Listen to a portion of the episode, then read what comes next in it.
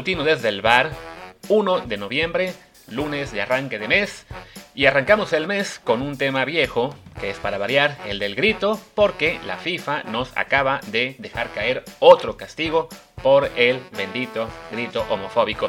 Yo soy Luis Herrera y antes de seguir con este tema, les recuerdo como siempre que nos pueden escuchar aquí en versión podcast en Amazon Music, Apple Podcast, Spotify, Stitcher, Himalaya, Google Podcast, Castro, Overcast y muchísimas apps más. Así que por favor suscríbanse a la que más les guste. Ya, ya estamos de vuelta, digamos, a full con episodios tanto matutinos en este formato que es exclusivamente para audio como el completo que hacemos en Twitch twitch.tv diagonal Martín del Palacio y twitch.tv diagonal Luis RHA. Ahí estamos por lo general lunes a jueves a eso del mediodía después de Cri News.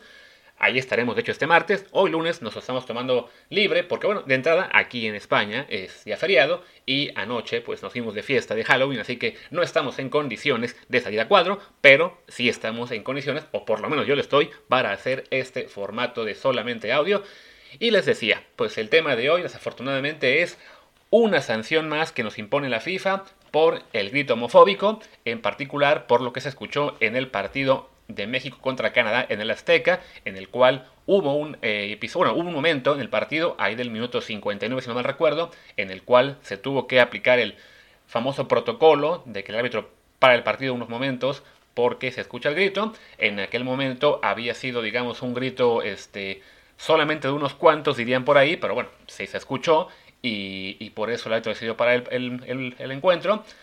Quizá si hubiera quedado hasta ahí no, no hubiera pasado mayores, porque incluso la mayor parte del público se puso a cantar el cielito lindo, la gente intentó apagar esa, pues esa intentona de regresar con el grito, pero desafortunadamente, pues como fue un partido en el cual México acabó empatando con Canadá, la gente acabó molesta y en particular al final del encuentro, en el último despeje, se escuchó el grito con una fuerza brutal, ¿no? Entonces yo creo que a lo mejor algunos de los luchadores sociales que estaban en el estadio pensaron que como el partido terminaba ya no contaba y pues que creen, sí contó y por eso mismo la FIFA nos la dejó caer ahora con dos partidos de suspensión. Eh, bueno, más bien miento, no, no suspensión, sino de puerta cerrada, que México va a tener que jugar eliminatoria sin público, que serán los de la fecha FIFA de enero, si no me recuerdo, contra Costa Rica y Panamá, encuentros que bueno, México debería ganar como sin público, pero evidentemente pues tener que jugar sin aficionados es un punto en contra de la selección. Y también le pega a la federación evidentemente porque pues no se podrá eh, ganar todo lo que sería la, pues, el dinero de las taquillas y lo que son las ventas de cervezas y refrescos en el, en el estadio. Entonces sí, es un golpe económico además de una multa de 95 mil euros que se lleva la federación por este mismo caso, ¿no? Entonces, bueno, yo creo que ya no tiene mucho caso que nos extendamos en cuanto a si el grito está mal, la FIFA está mal. Creo que toda la gente que nos escucha sabe muy bien la postura tanto de Martín como mía de que el grito está mal, punto, es homofóbico porque de raíz y no no cambia simplemente porque ahora digamos que se hace por WhatsApp o en el caso de ahora que se hace por protesta o para, o para quejarse con la federación. A fin de cuentas a quien afecta más es a los jugadores, al equipo. La federación tarde o temprano se recupera de cualquier pérdida económica, firma con Zoom un nuevo contrato para hacer partidos en Estados Unidos y ganará más dinero. Eh, y bueno, ya la sanción, que es la segunda vez que nos ponen el castigo de por cerrada, pues cada vez se hacen más grandes. La vez pasada fueron dos, pero acabó siendo solamente uno con la apelación. Ahora sí ya serán dos partidos consecutivos que seguramente no se va a reducir. Y es muy factible que si se repite esto, el siguiente castigo sea incluso la pérdida de puntos como ya se había amenazado. Que además el, creo que el primer partido que México podrá jugar como local eh, ya con público otra vez, sería contra Estados Unidos, lo cual hace factible que sea un encuentro cerrado, que podamos a lo mejor empatar, que en algún punto incluso estuviéramos en desventaja. a lo mejor ganamos, y eso espero, pero es el tipo de juegos, como el de Canadá, que puede complicarse más que son cuando que es, el, que es el tipo de partidos en los que la afición se ha mostrado pues más eh, ¿cómo decirlo? Pues más terca en hacer este grito. Eh, lo hemos visto tanto en México como en Estados Unidos, en la Copa Oro, en amistosos. Siempre que a México se le empieza a complicar algo, la gente, se, una parte de la afición se vuelve medio loca y bueno, está el riesgo de que la FIFA nos siga aplicando más y más castigos. Yo creo que no le va a dar tiempo de dejarnos fuera del Mundial, eh, porque ya no quedarán tantas eliminatorias, pero sí puede afectar este, a largo plazo esto, ¿no? Incluso, bueno, recordemos que seremos sede del siguiente Mundial, a ver si en una de esas no se acaban buscando que el Mundial se haga todo en Estados Unidos y Canadá, para pues para que ya nuestra afición quede contenta, a lo mejor de que así sí frega la federación, aunque pues realmente a quienes fregamos, insisto, es al equipo, y como afición a nosotros mismos, porque nos quedamos sin oportunidad de ir a ver uno o dos juegos al estadio, o incluso un mundial, ¿no? Eh, yo sé también que habrá gente que diga, ah, pero es injusto porque solo se fija la FIFA en eso y por qué no castiga a otros. Pues, ¿qué creen? La FIFA no solamente castigó a México, de hecho, hoy publicó las sanciones a 46 federaciones por todos los incidentes que hubo en la fecha FIFA y en particular Hungría y Albania también fueron castigadas con partidos a por cerrada. En el caso de Hungría, este, son por lo que hubo incidentes de lanzamiento de fuegos artificiales, objetos de terreno de juego y bloqueo de las escaleras del estadio en el partido, si no me equivoco, que fueron a Wembley eh, contra Inglaterra le también esperan una multa de 190 mil euros. Entonces tendrán que tener dos partidos a puerta cerrada, aunque el primero, bueno, perdón, el segundo eh, será, eh, digamos que los dejarán en probation, o sea que tienen solamente un veto de un partido y por dos años estarán a prueba que si hay algún disturbio, eh, pues ya les aplican el segundo. ¿no? También ya les tendrán ahora los aficionados húngaros prohibido acudir a partidos eh, de visitante. Por ejemplo, les toca ir la próxima semana a Varsovia contra Polonia, entonces tendrán prohibido acudir.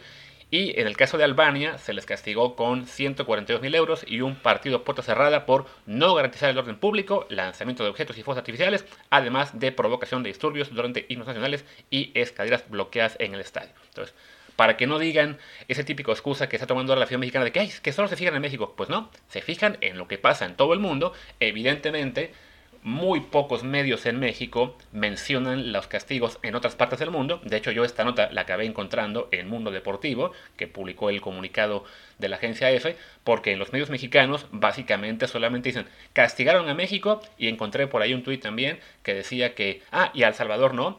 Bueno, a El Salvador le pusieron una multa, me imagino porque simplemente, bueno, lo que ocurrió en el juego, en el Cuscatlán contra México, que fue que le aventaron un montón de objetos y de líquidos a, a Memo Ochoa y le apuntaron con láser. Bueno, sí es evidentemente una cuestión grave, pero supongo yo, eh, para que se llegue al extremo de también castigarles con partidos a puerta cerrada, pues también influye el tema de la reiteración, ¿no? O sea, si esto llega a ocurrir en cada partido que juegue El Salvador de local, es del eliminatoria, pues sí, en algún punto también van a caer en lo que sería partidos a puerta cerrada, pero no les van a castigar con eso al primero o segundo incidente, ¿no? Recordemos que en el caso de México, pues esto del tema del grito ya es un tema de años, literalmente, ¿no? O sea, no, no nos empezaron a castigar con ese tipo de sanciones a la primera, ¿no? Nos, pusieron advertencias, nos pusieron multas y ya se llegó también al partido puerta cerrada y bueno, parece que si vuelve a ocurrir, la siguiente sanción, además de jugar otra vez a puerta cerrada, pues también ya podría involucrar la pérdida de puntos en la eliminatoria, que bueno, como va la eliminatoria, podría parecer no tan grave porque no, no pinta que tengamos muchos problemas para al mundial, pero de todos modos pues es... Así que atraer castigos a lo estúpido solamente porque pues una bola de desaptados siente que ir a, un estadio de fútbol a gritar eh, puto pues es lo mejor que puede hacer, ¿no? En fin, yo creo que ya me estoy extendiendo muchísimo, así que vamos a ir cerrando. Ah, también puedo mencionar rápido que, eh, hablando de las eliminatorias, pues me encontré bien con que ya parece que le quitaron el veto. Hablando de castigados y castigos, pues bueno, en este caso el castigo se le quita a dos selecciones nacionales porque pues ya están comentando que la federación ya envió las cartas a los clubes para preparar el llamado de Gerardo Arteaga y Juan, José Juan Macías para la siguiente fecha FIFA, que serán los juegos contra Estados Unidos y Canadá. Entonces, bueno, qué bueno que que ya por fin les quitan el veto, en particular la Arteaga, que me pareció que era una, una razón muy estúpida, la de vetarlo simplemente porque el tipo pues, se bajó de los Olímpicos. si, el, eh, si el tipo extrañaba a la familia eh, a, tal grado de que prefirió eh, sacrificar los Juegos Olímpicos para poder pasar tiempo con ellos, pues yo lo veo como algo muy natural, ¿no? O sea, a fin de cuentas es poca la gente que ha vivido experiencia de tener que irse a otro país y no poder nunca ver a la familia, pues porque se dio la circunstancia de una pandemia, de no poder viajar de un lado a otro. Entonces puedo entender que un jugador como él, pues sí estuviera ya un poco, eh, pues apesadumbrado o desesperado por, por estar con familiares, entonces entiendo perfectamente su razón para pedir quedar fuera de los juegos, ¿no? El caso de Macías, pues sí, parece que ahí hubo un poco más de, de razones, aunque tampoco, las, tampoco coincido con que un veto sea lo, lo, ideal, pero bueno, él en este momento tampoco le está yendo muy bien con, la, con el Getafe, entonces sorprende un poco que vuelva a la convocatoria, pero aparentemente también va a estar, como también va a estar Julián Araujo. Pero bueno, de eso ya platicaremos con Martín mañana, que tendremos edición regular eh, completa. También estaremos ahí en Twitch, les recuerdo, twitch.tv, diagonal Martín Palacio, y twitch.tv, diagonal Luis Herrera. Y bueno, ya me alargué muchísimo en ese matutino, que, así que cerremos ya. Yo soy Luis Herrera, mi Twitter es arroba LuisRHA, el del programa es arroba desde el bar POD, desde el bar pod. Pues gracias y hasta mañana.